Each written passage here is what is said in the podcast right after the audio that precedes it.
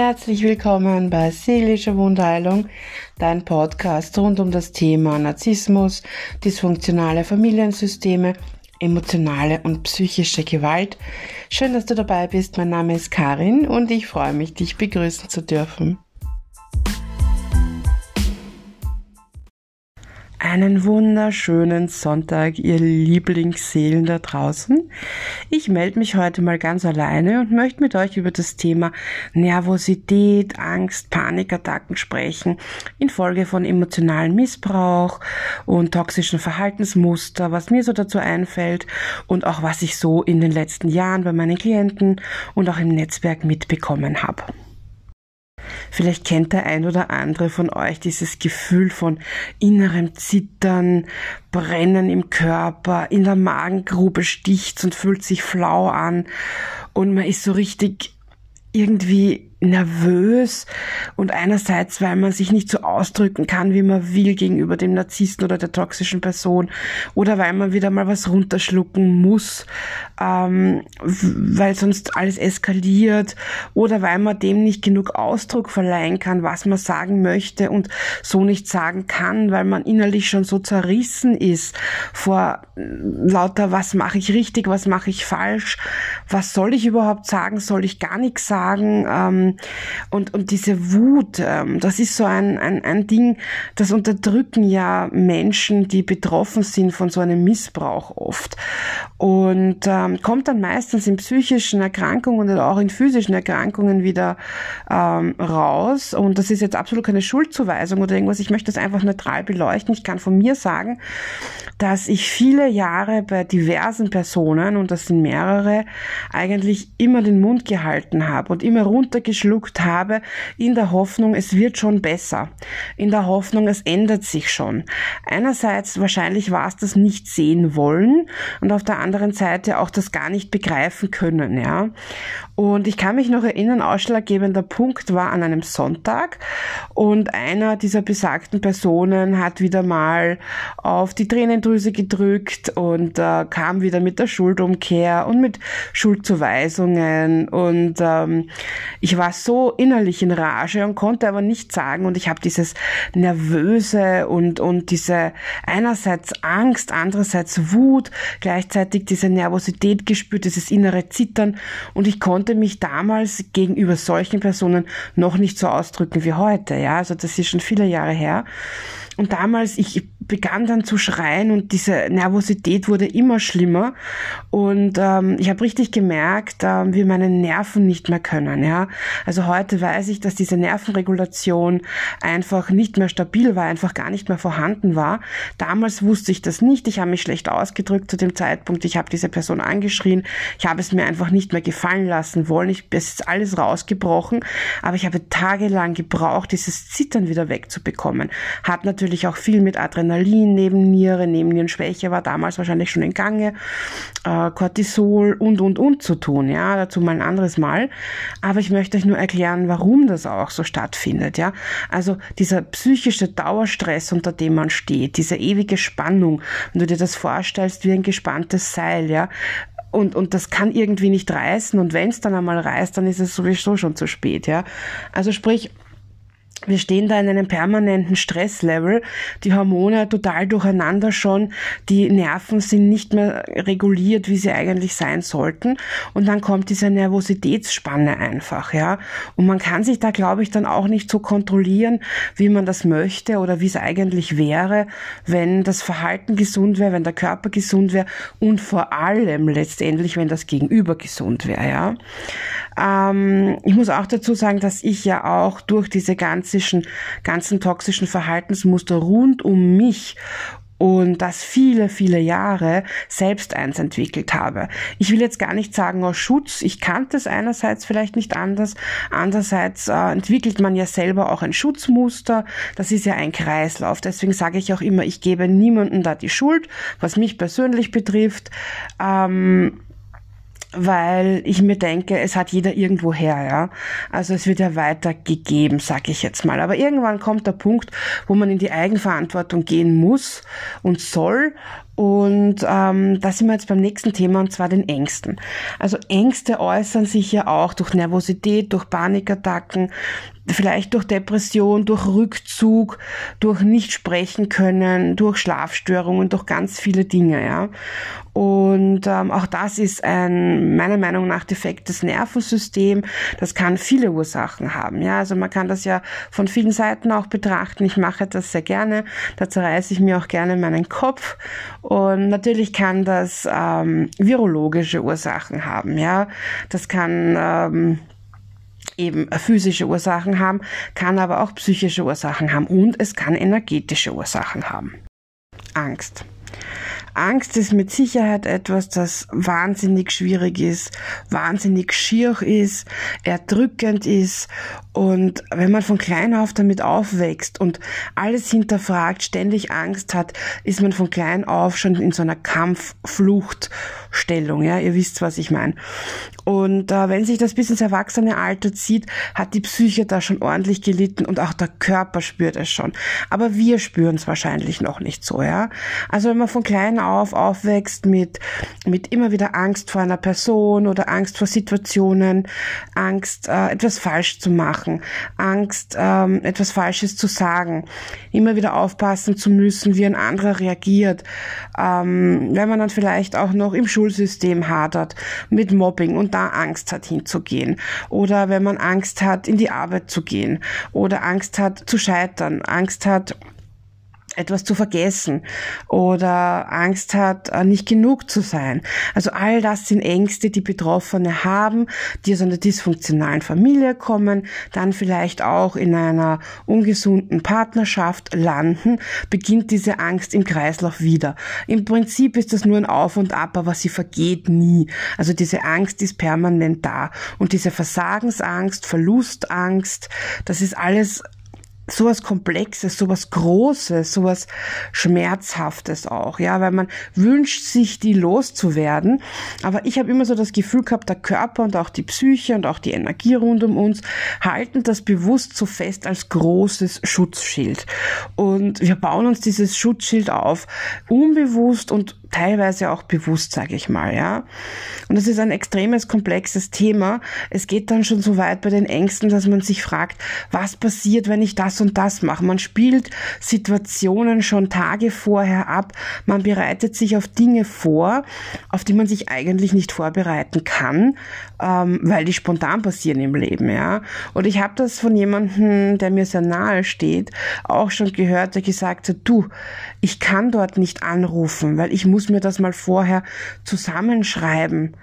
Und ich habe gesagt, ja, aber wie willst du dir das Telefonat zusammenschreiben? Du weißt ja gar nicht, was der andere sagt. Du weißt einfach nichts, ja. Ja, aber da spiele ich lieber alle Situationen durch, alle Möglichkeiten, die mir so einfallen. Hauptsache, ich kann dann die drei richtigen Sätze sagen. Und das ist einfach etwas, was, äh, ja, natürlich auch, wenn man das ähm, sozial betrachtet, äh, kann das natürlich eine soziale Angststörung sein. Ja, also ähm, im Sozialbereich, dass man einfach dann gar nicht mehr zwischenmenschlich kommunizieren möchte, dass man sich zurückzieht, dass man mit den Menschen so gut wie möglich nichts mehr zu tun haben will. Ja, und das ist ja auch kein gesundes Verhalten. Ja, und das hemmt einem ja auch extrem im Leben. Also das heißt, wenn ich aus einer dysfunktionalen Familie komme, dann habe ich meistens ja, sehr, sehr große Probleme mit der Angst bis hin zu extremer Nervosität und eben auch Panikattacken, ja. Also für mich ist das immer so ein Dreierkomplex, der meistens gemeinsam aus so einer Regulation kommt. Natürlich nicht immer, ja. Es gibt immer Ausnahmen, es gibt immer Menschen, die das ganz anders erlebt haben, die heute ganz anders damit umgehen. Also das ist alles individuell und das darf und soll auch so sein. Ähm, aber ich glaube, dass wenn du sehr, sehr lange Zeit, und damit meine ich Jahre, nicht Wochen, nicht Monate, wirklich Jahre, mit so exzessiven Dingen zu tun hast und diese Angst immer wieder mit dir nimmst und in dir tief drin steckt und du das nicht aus dir rausbringst, also psychisch nicht rausbringst, körperlich nicht rausbringst und auch energetisch nicht rausbringst, dann, ja, ist die Gegebenheit wahrscheinlich groß, auch physisch zu erkranken. Als ich begann mit meinen Ängsten zu arbeiten, das ist jetzt schon relativ lange her, habe ich gemerkt, auf wie vielen Ebenen das sitzt, ja. Also ich war beim Psychologen, ich war beim Psychotherapeuten und ähm, jeder, der mich schon länger verfolgt und äh, mein Content verfolgt, der weiß, dass mir das leider nicht so viel gebracht hat, wie ich mir damals erhofft habe. Aber ich habe dann diverse alternative Methoden probiert und äh, es war ganz spannend zu sehen, als ich im Energiefeld meine Ängste gelöst habe, dann wie tief das ging. Also von Sitzung zu Sitzung. Ähm, ging das so wie eine Zwiebeltechnik, so wie ich auch heute arbeite. Und irgendwann waren diese Ängste aufgelöst. Es, es durfte alles gehen. Ich habe auch dann ganz bewusst noch damit gearbeitet und ähm, habe relativ viel an und mit mir gearbeitet, weil es mir einfach wichtig war. Ich habe heute noch das Problem, dass es körperlich noch in mir sitzt. Also das Physische ist ja leider noch nicht geheilt. Da ist noch relativ viel sogar da. Ähm, aber vom Mindset her, von der Energetik her und auch von der Psyche her ist das Gott sei Dank heute kein Thema mehr. Aber es war ein langer Weg und ich glaube, man darf sich da auch Zeit lassen. Ja, also wenn du da betroffen bist von Ängsten, vielleicht sogar von Zwängen, von Schlafstörungen, von, von Nervosität etc., dann bitte, bitte einfach Hilfe holen. Ich weiß, viele stehen noch nicht so positiv zu Hilfe holen, weil sie sich denken, ach, das schaffe ich alleine, ich bin ein starker Mensch. Aber Stärke und Schwäche hat nichts mit Hilfe zu tun, sondern es ist einfach wichtig, sich so weit Gutes zu tun. Das hat auch ein bisschen mit Selbstliebe zu tun, weil Selbstfürsorge und Selbstakzeptanz ein Teil davon sind. Und wenn du dir heute Gutes tust und dir Hilfe holst oder dich wohin wendest, dir jemanden suchst, äh, wo du sagst, da kann ich vertrauen, da kann ich mitarbeiten, der hat auch den Stil der Arbeit, den ich befürworte, dann ähm, wirst du sehen, wenn du da rausgehst oder das erste Mal damit gearbeitet hast, wie viel dir das gibt. Ja, es gibt dir ein bisschen, es gibt dir einen Selbstwert zurück. Es gibt dir so ein bisschen das Gefühl, ha, endlich habe ich das Richtige für mich gemacht. Ähm, es ist nämlich so wichtig zu verstehen, dass Dinge, die wir für uns tun, uns einen Selbstwert wiedergeben, weil wir uns zeigen, dass wir es wert sind. Ja, ähm, es ist einfach auch wichtig zu verstehen, dass Ängste im Normalfall nicht einfach so verschwinden. Ja, es gibt verhaltenstherapeutische Ansätze, die sehr sehr gut sind, ähm, die teilweise auch aufzeigen, wenn man die Hardcore-Variante wählt, dass man sich den Ängsten einfach stellt, indem man genau das tut, wovor man Angst hat. Habe ich eine Zeit lang auch gemacht. Das geht gut, bis du dich in eine Situation bringst, die dich so extrem überfordert, dass die Panikattacken beginnen. Und zu dem kommen wir jetzt gleich noch. Aber wenn du das sanft angehst mit dir, ich weiß, nicht jeder möchte das, jeder möchte oder nicht jeder möchte das, viele wollen einfach drüber brechen und das sofort erledigt haben und ähm, haben die, Geduld nicht für die Heilung. Aber ich darf dir eines sagen, Geduld ist ganz wichtig in der Heilung, weil auch das dir selbst zeigst, dass du die Zeit für dich nimmst. Das, was dir jahrelang angetan worden ist oder was du jahrelang erlebt hast oder was sich im Körper und in der Energie so lange Zeit aufgestaut hat, das kann man auch nicht in zwei Minuten abbauen oder in drei Tagen. Es funktioniert einfach nicht, ja. Also das darf schon alles sein. Und du darfst aus diesem ganzen Drama und Trauma aussteigen.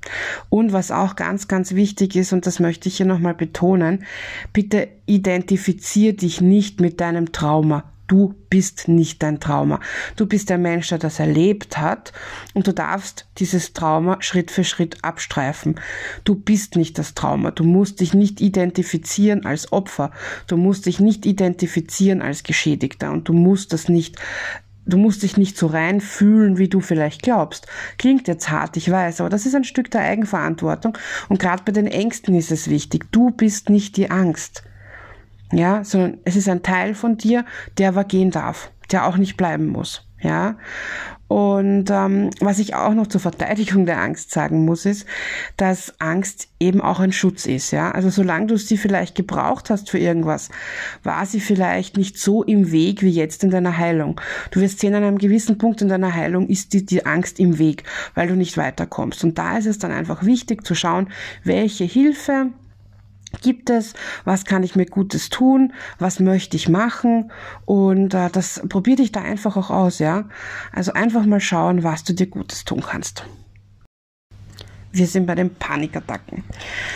Ja, Panikattacken können viele Ursachen haben, aber schlussendlich bin ich draufgekommen durch meine Klienten, durch mich selbst und äh, auch durch ähm, mein Umfeld, dass es schlussendlich, wenn man von emotionalem Missbrauch, narzisstischem Missbrauch, psychischer Gewalt betroffen ist, trotzdem immer irgendwie auf ein und dasselbe rausgeht. Wenn man das äh, physisch betrachtet, ist relativ oft eine, die Schilddrüse schuld, ähm, die wiederum auch sehr wohl mit ähm, chronischer Stress zusammenhängt. Energetisch gesehen sagt man Dinge, die nicht ausgesprochen werden, Dinge, die immer wieder runterschluckt. Wenn die Kommunikation nicht passt, dann äh, betrifft es auch die Schilddrüse. Ähm, von der Physis gesehen sagt man im körperlichen, ähm, haben da auch oft Viren, eine Virenbeteiligung, eine Virenlast greift die Schilddrüse an. Ähm, der nächste Arzt sagt, nee, das ist, wenn sich der Körper selber angreift, das ist eine Autoimmunreaktion, die wiederum aber auch durch Stress ausgelöst wird. Ähm, also ihr seht, das ist ähm, ein ganz großes, komplexes Thema. Die Hormone, glaube ich, sind jetzt noch nicht so großartig erforscht, wie wir das gerne hätten. Ich habe mir da einige Bücher aus Amerika damals bestellt und mir die mühevoll in Kleinarbeit übersetzt, weil ich damals in Österreich niemand fand, der mir damals weiterhilft. Heute gibt es schon einige Leute, die damit arbeiten, auch Ärzte, was ich ganz gut finde. Mir geht's heute gut damit. Also ich habe mit Hashimoto Gott sei Dank so gut wie keine Probleme mehr. Ähm, ich habe mir damals durch diese Schilddrüse Panikattacken eingefangen, Herzrasen, Bluthochdruck, ich habe mich überhaupt nicht ausgekannt. Also wenn wir mal auf der physischen Schiene schauen, dann hat das äh, diese Panikattacken ähm, wirklich große Auswirkungen gehabt. Ich konnte zwar angefangen hat das ähm, zu einer Zeit, wo ich noch Auto gefahren bin und ich habe das während dem Autofahren bekommen und ich habe kaum noch Luft bekommen. Also ich, ich wusste nicht mehr, was ich machen soll.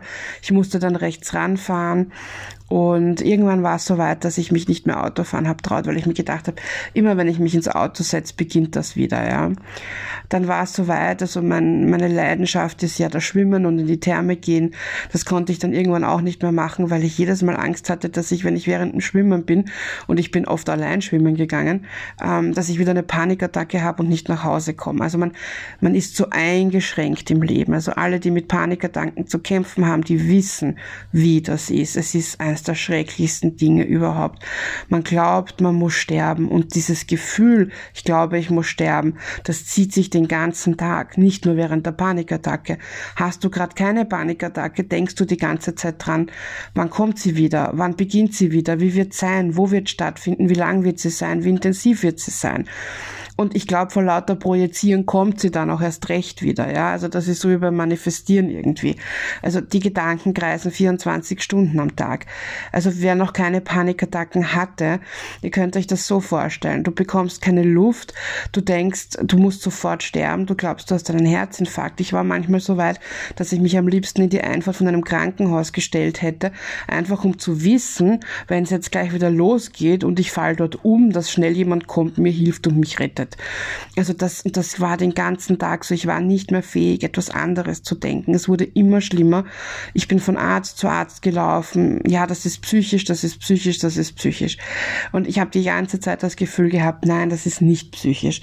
Ähm, nach einem halben, dreiviertel Jahr bin ich dann mal zu Hause gewesen und habe damals, das weiß ich noch, einen Kornspitz gegessen mit Butter und Kresse und ich habe Besuch bekommen von einer Bekannten und ähm, es war wirklich schauderhaft. Ja, also ich habe wieder eine Panikattacke bekommen. Sie ist dann sofort äh, in die Apotheke gelaufen. Sie hat mir, glaube ich, Bachblütentropfen geholt und ähm, hat mich dann hingelegt und hat mich beruhigt. Und ich habe dann gesagt, sie soll bitte gehen. Ich glaube, allein ist es doch besser. Ähm, mir hat Lesen zu der Zeit extrem geholfen. Ja. Und irgendwann ging es dann nicht mehr und ich bin nur mehr im Bett gelegen. Da hat das so irgendwie den Anfang genommen und ich habe dann durch Zufall ähm, durch Bekannte eine Ärztin gefunden, die meine alten Befunde, die waren so eben ein halbes Jahr alt, angeschaut hat und die von den Jahren davor und gesagt hat, ja, sie haben seit längerer Zeit äh, eine starke Schilddrüsenunterfunktion und ich war bei mehreren Ärzten wegen der Schilddrüse und alle haben das so abgetan. Also es war ganz schlimm. Ich bin dann eingestellt worden von mit der Schilddrüse. Das ist dann auch besser geworden. Ähm, ich konnte dann wieder aufstehen. Also es war noch nicht die lange Bettlägerigkeit, das war eine kurze Phase. Ich konnte dann wieder aufstehen. Ich konnte auch wieder schwimmen gehen. Es ging mir relativ gut. Und ich dachte mir, oh ja, aber die Angst vor der Angst und der Panik war eben immer noch da. Die hat mich noch lange Zeit begleitet. Ähm, es kam dann zu diversen allergischen Reaktionen. Äh, ich wusste damals nicht, dass ich histaminintolerant bin. Ähm, Laktose war mir bekannt.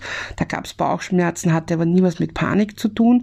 Dann begann das äh, mit Histamin, mit Gluten das wusste ich alles nicht. Ja, ich kannte das nicht. Ich habe dann ähm, via einer Privatdiagnose, also sprich, ich bin ins Labor gegangen, habe das alles privat bezahlt, weil mir das damals noch keiner schreiben wollte, die Überweisung. Und ähm, dann ist natürlich all das rausgekommen, also auf was ich allergisch reagiere, was im Körper alles nicht stimmt. Und äh, dann stand ich erst recht wieder da, weil keiner mit den Diagnosen umgehen konnte. Also keiner konnte mir irgendwas sagen. Also ging die Karin wieder in den Bücherladen und hat sich zig Bücher gekauft und sich mal da durchgelesen. Dieses Leaky Gut Syndrom und Histaminintoleranz, Allergien, was es im Körper anrichtet, was es mit den Hormonen zu tun hat, diese Glutenunverträglichkeit, Darmprobleme und, und, und. Ich habe das dann so weit hinbekommen, dass es mir besser gegangen ist und dass ich wieder rausgehen konnte. Und ähm, dann war Sommer wieder und ich dachte mir, okay, Panikattacken sind vorbei und äh, das mit dem Essen hast auch in den Griff bekommen. Natürlich mit sehr, sehr vielen Abstrichen. Man kann dann natürlich nicht mehr so viel essen, aber einfach dafür, dass man keine Panikattacken mehr hat, dafür tut man einfach wahnsinnig viel. Und dann kamen in mein Leben, ich habe dann No Contact zu vielen Menschen gehabt in der Zeit auch, und dann kamen diverse Menschen wieder zurück in mein Leben. Ich habe sie leider auch in mein Leben gelassen und ähm, ich merkte wieder diesen Zwist in mir, dieses diesen Kampf in mir drinnen, weil ich den Kontakt eigentlich nicht wollte, aber zu feig war zu sagen, bitte geh und komm nicht mehr. Ja, ich habe einfach diesen Selbstschutz nicht gehabt. Ich habe die Selbstfürsorge schleifen lassen. Ich dachte mir dann auch, okay, jetzt geht's dir gerade wieder besser, das schaffst schon. Du musst stark sein. Hm, ja, so viel zu dem Thema. Also das hat mich schon kaputt gemacht. Ähm, habe dann nach längerem Hin und Her trotzdem den No Contact wieder mal durchgezogen und ähm, ein halbes Jahr später begann dann meine komplette Bettlägerigkeit. Ähm, Panikattacken waren dann nur teilweise, aber sie waren noch da. Und in dieser Bettlägerigkeitsphase, wo dann auch meine Tumorerkrankung festgestellt wurde, ähm, bekam ich auch Cortisontherapien. Und was mir niemand gesagt hat, ist, dass die Cortisontherapien komplett die Schilddrüsentabletten runterdrücken. Ja. Und ich bin in eine Unterfunktion geraten. Die war so heftig, dass die Panikattacken noch schlimmer waren als vorher. So, also das war so ein, ein Ding. Ihr seht einfach, ich, warum ich das erzähle, ihr seht einfach, Panikattacken können so viele Ursachen haben. Also bei mir waren es drei verschiedene Ursachen. Hatte ich Kontakt mit den Menschen, die mir absolut nicht gut taten, waren diese Panikattacken da. Habe ich was gegessen, was ich nicht vertragen habe, eben durch diese Intoleranzen und Allergien, hatte ich Panikattacken. War die Schilddrüse nicht in Ordnung, weil weil ich wieder in die Unterfunktion gerutscht bin oder einen Hashimoto-Schub hatte, dann hatte ich sofort wieder Panikattacken und Herzrasen, ja. Das war jahrelang ein Auf und Ab. Heute weiß ich, was los ist. Heute kann ich gut damit umgehen. Ich habe das alles selber rausfinden müssen. Es hat mich Jahre meines Lebens gekostet, wirklich Jahre meines Lebens und sehr viel Lebensqualität und sehr viel schöne Zeit mit meinem Mann.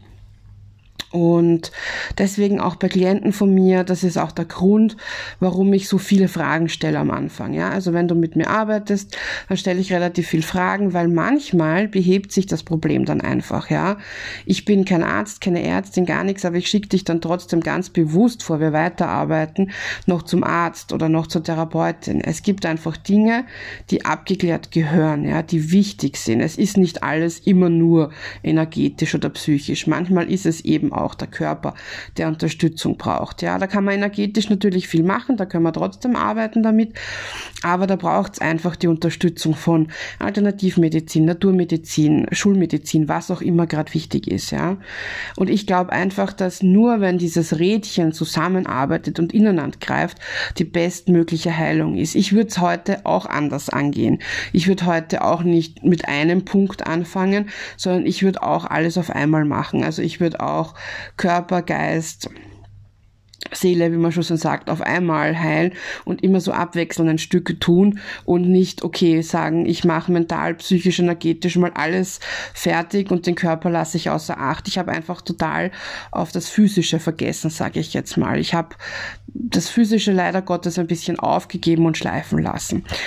Was ist Ende vom Lied? Also wenn du mit Panikattacken konfrontiert bist, ja, und du bist betroffen von emotionalem Missbrauch, dann schau dir mal an, wann passieren diese Panikattacken haben die was damit zu tun mit den Gesprächen mit toxischen Menschen?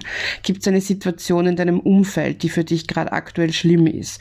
Oder ist es die Arbeitsstelle? Sind es Nachbarn, die dich fertig machen? Ähm, hast du irgendwelche Defizite oder Probleme mit äh, Dingen außer Haus? Gibt's oder weißt du es eh schon ganz klar, dass es deine Herkunftsfamilie ist oder der Partner? Merkst du, dass bei gewissen Gesprächen, Situationen diese Panikattacken auftreten? Treten sie eher nach gewissen Nahrungsmitteln auf oder treten sie einfach aus heiterem Himmel auf? Also da kannst du dir ganz genau mal anschauen, wo die eigentlich herkommen, ja. Das kann man natürlich auch in einer meiner Heilreisen machen. Da kann man auch sehr, sehr gut schauen, äh, was kann die Ursache sein. Ähm, Brauche ich einen Arzt? Muss ich äh, mal ein Blutbild machen lassen oder mich durchchecken lassen? Also so Dinge sind ganz, ganz wichtig, ja. Oder kommt es wirklich nur, ich habe auch Klienten, die mich anrufen und sagen, du, ich habe das alles. Ich war jetzt ein Jahr von Pontius zu Pilatus, ich war bei Psychologen, Psychotherapeuten, ich habe Traumatherapie gemacht, ich war beim Arzt, ich war bei die Hormone checken lassen. Da ist einfach nichts, ja. Dann bitte her mit euch, sehr, sehr gerne. Dann ist meistens irgendwo im Energiesystem etwas oder sogar im organischen Energiesystem was blockiert. Hatte ich äh, unlängst erst, ja. Da sind wir dann draufgekommen, äh, dass einfach zwei Chakren so blockiert sind und äh, sich das auch manifestiert hat in Organe. Und ich bin so, so dankbar an der Stelle, wenn du mir zuhörst, du weißt, dass ich von dir spreche. Ähm, dann weiß ich auch, wenn ich dann lese eine Woche später, du, mir geht schon besser und ein paar Wochen später, hey, das hat sich jetzt echt aufgelöst, dann freue ich mich total, ja. Also das sind so Sachen, man muss das wirklich von allen Seiten betrachten und Panikattacken sind einfach was ganz, ganz, ganz Schlimmes. Die können natürlich mehrere Ursachen haben. Das muss auch gar nicht unbedingt emotionaler Missbrauch sein oder ähm, das kann natürlich getriggert sein durch Traumata. Also das heißt, durch eine Situation, die du erlebt hast mit 14, Hausnummer jetzt, ja, mit 14 und du bist jetzt 31, aber du hast eine ähnliche Situation erlebt und du hast es abgespeichert und das war so ein großer Triggerpunkt für dich, dass jetzt erst die Panikattacken rauskommen. Habe ich selbst am eigenen Leib erfahren, ja. Also es gibt im Grunde nichts, was es nicht gibt und es gibt aber auch nichts, was man ich nicht hinbekommen kann, glaube ich, ja. Also ich bin da sehr positiv gestimmt. Gott sei Dank muss ich sagen. Ähm, ich bin gerade selbst in einer Situation, wo ich die letzten Wochen immer wieder am Verzweifeln war, körperlich. Trotzdem gebe ich nicht auf und das solltest du auch nicht. Also wenn du betroffen bist und dir bis jetzt keiner helfen konnte, dann gib trotzdem nicht auf und suche einfach weiter, ja. Ähm, ich glaube, dass damit Leben nicht immer die beste Option ist. Wenn es für dich die beste Option ist, dann äh, soll es so sein und dann ist das vollkommen in Ordnung natürlich. Für mich ist es das nicht und ich glaube, dass ich ähm, auch nie aufgeben werde. Ja, also sei dir dessen bewusst, geh in deine Eigenverantwortung, ähm, schau dich um, schau, was es sein kann, wenn du mit Nervosität, mit Angst und Panikattacken zu tun hast. Ähm, ich glaube, dass man immer eine Lösung findet. Vielleicht ist es so, dass du sagst, okay, einmal im Jahr habe ich so eine Panikattacke trotzdem noch, das bekomme ich einfach nicht weg. Dann ähm, sage ich mal, da könnte man dann wahrscheinlich sagen, hey, damit kann ich leben, damit kann ich umgehen. Ähm, aber wenn ich das jetzt wöchentlich habe oder drei, vier Mal im Monat habe, dann ja, würde ich da auch nicht unbedingt ähm, damit leben wollen, sage ich jetzt mal. Es gibt noch andere Ursachen, hormonell. Dazu werde ich vielleicht mal einen extra Podcast machen oder wem es interessiert, ihr könnt es mich gerne anschreiben, selbstverständlich. Und ähm, vielleicht mache ich auch den ein oder anderen Post oder Video mal dazu. Habe da auch hormonell noch ein paar Erfahrungen mit Panikattacken. Mit dem habe ich überhaupt nicht gerechnet. Ich weiß auch bei Männern, bei Männern, das möchte ich noch kurz erzählen, ähm, Panikattacken bei Männern, die nichts mit Schilddrüse oder Hormonen zu tun haben, haben meines Wissens nach und meiner Erfahrung nach durch Klienten und im Bekanntenkreis einfach dieses eben sich selbst unterdrücken. Ja, also da ist es bis jetzt fast immer die Situation gewesen, dass sich derjenige Mensch selbst unterdrückt. Will heißen, er steht nicht zu sich, er findet nicht zu sich, er lebt nicht sein Ich, er lebt nicht sein Selbst. Also er lebt ein anderes Leben einfach, nicht das, was er wirklich wäre, nicht die Person, die er wäre. Das heißt, wenn ich mich selbst unterdrücke, mein Ich, mein Sein, meine Berufung, mein Leben, was auch immer, dann kommen natürlich auch Panikattacken, weil der Körper und auch deine Psyche zu zeigen, hey, du bist am falschen Weg. Das hat auch, wenn du mal googeln möchtest, mit dem Seelenplan was zu tun. Ich weiß, einige sagen, das ist Quatsch. Ähm, ich habe mich damit die letzten Tage extrem befasst. Ähm, neben Vorlesungen habe ich mich noch äh, Richtung medialen Dingen ein bisschen weiter beschäftigt und weitergebildet. Und für mich ist das alles schlüssig und ähm, ich glaube, es hat alles seine Berechtigung, ja. Und jeder hat auch eine andere Ansichtsweise dazu und Erfahrungen dazu. Aber ich würde mich freuen, wenn du einfach mal kommentierst oder auch beim YouTube-Video, ich lade es natürlich auch auf YouTube hoch, ähm, wenn du deine Erfahrungen mit uns teilst, ja, oder wenn du mir einfach privat mal schreibst, oder vielleicht bist du betroffen von Ängsten und Panikattacken durch emotionalen Missbrauch und du möchtest vielleicht auch eine Podcast-Folge machen, dann schreib mir sehr, sehr gerne. Ich freue mich auf alle Fälle. So, ich hoffe, ich habe euch ein bisschen was erzählen können, was euch weiterhilft. Ich habe euch so ein bisschen erklären können, wie es einem Betroffenen gehen kann. Ich glaube, das ist auch eine ganz wichtige Sache, weil ich immer wieder von Angehörigen von Betroffenen noch höre, ja, ich weiß auch gar nicht, wie ich denjenigen irgendwie verstehen soll oder auffangen kann oder helfen soll. Also wenn ihr befreundet seid mit jemandem, der betroffen ist oder der Nachbar oder wer auch immer, ihr habt einen Angehörigen, einen Bekannten, der betroffen ist von Panikattacken, und emotionalen Missbrauch, dann fangt ihn ein bisschen auf, seid ihm eine Stütze, hört ihm zu, steht hinter ihm und ähm, zeigt ihm einfach mit dem Gefühl, dass ihr da seid, dass ähm, er so ein bisschen einen Schutz hat, dass er so verstanden wird oder dass er zumindest gehört und gesehen wird. Ich glaube, das sind so die wichtigsten Punkte für Menschen, die betroffen sind. Und ähm, ja, in diesem Sinne war schön wieder mit euch zu plaudern und äh, wir hören uns ganz bald wieder. Ich wünsche euch noch einen wunderschönen Sonntag und äh, schön, dass du dir den Podcast bis zum Schluss angehört hast. Alles Liebe, deine Karin.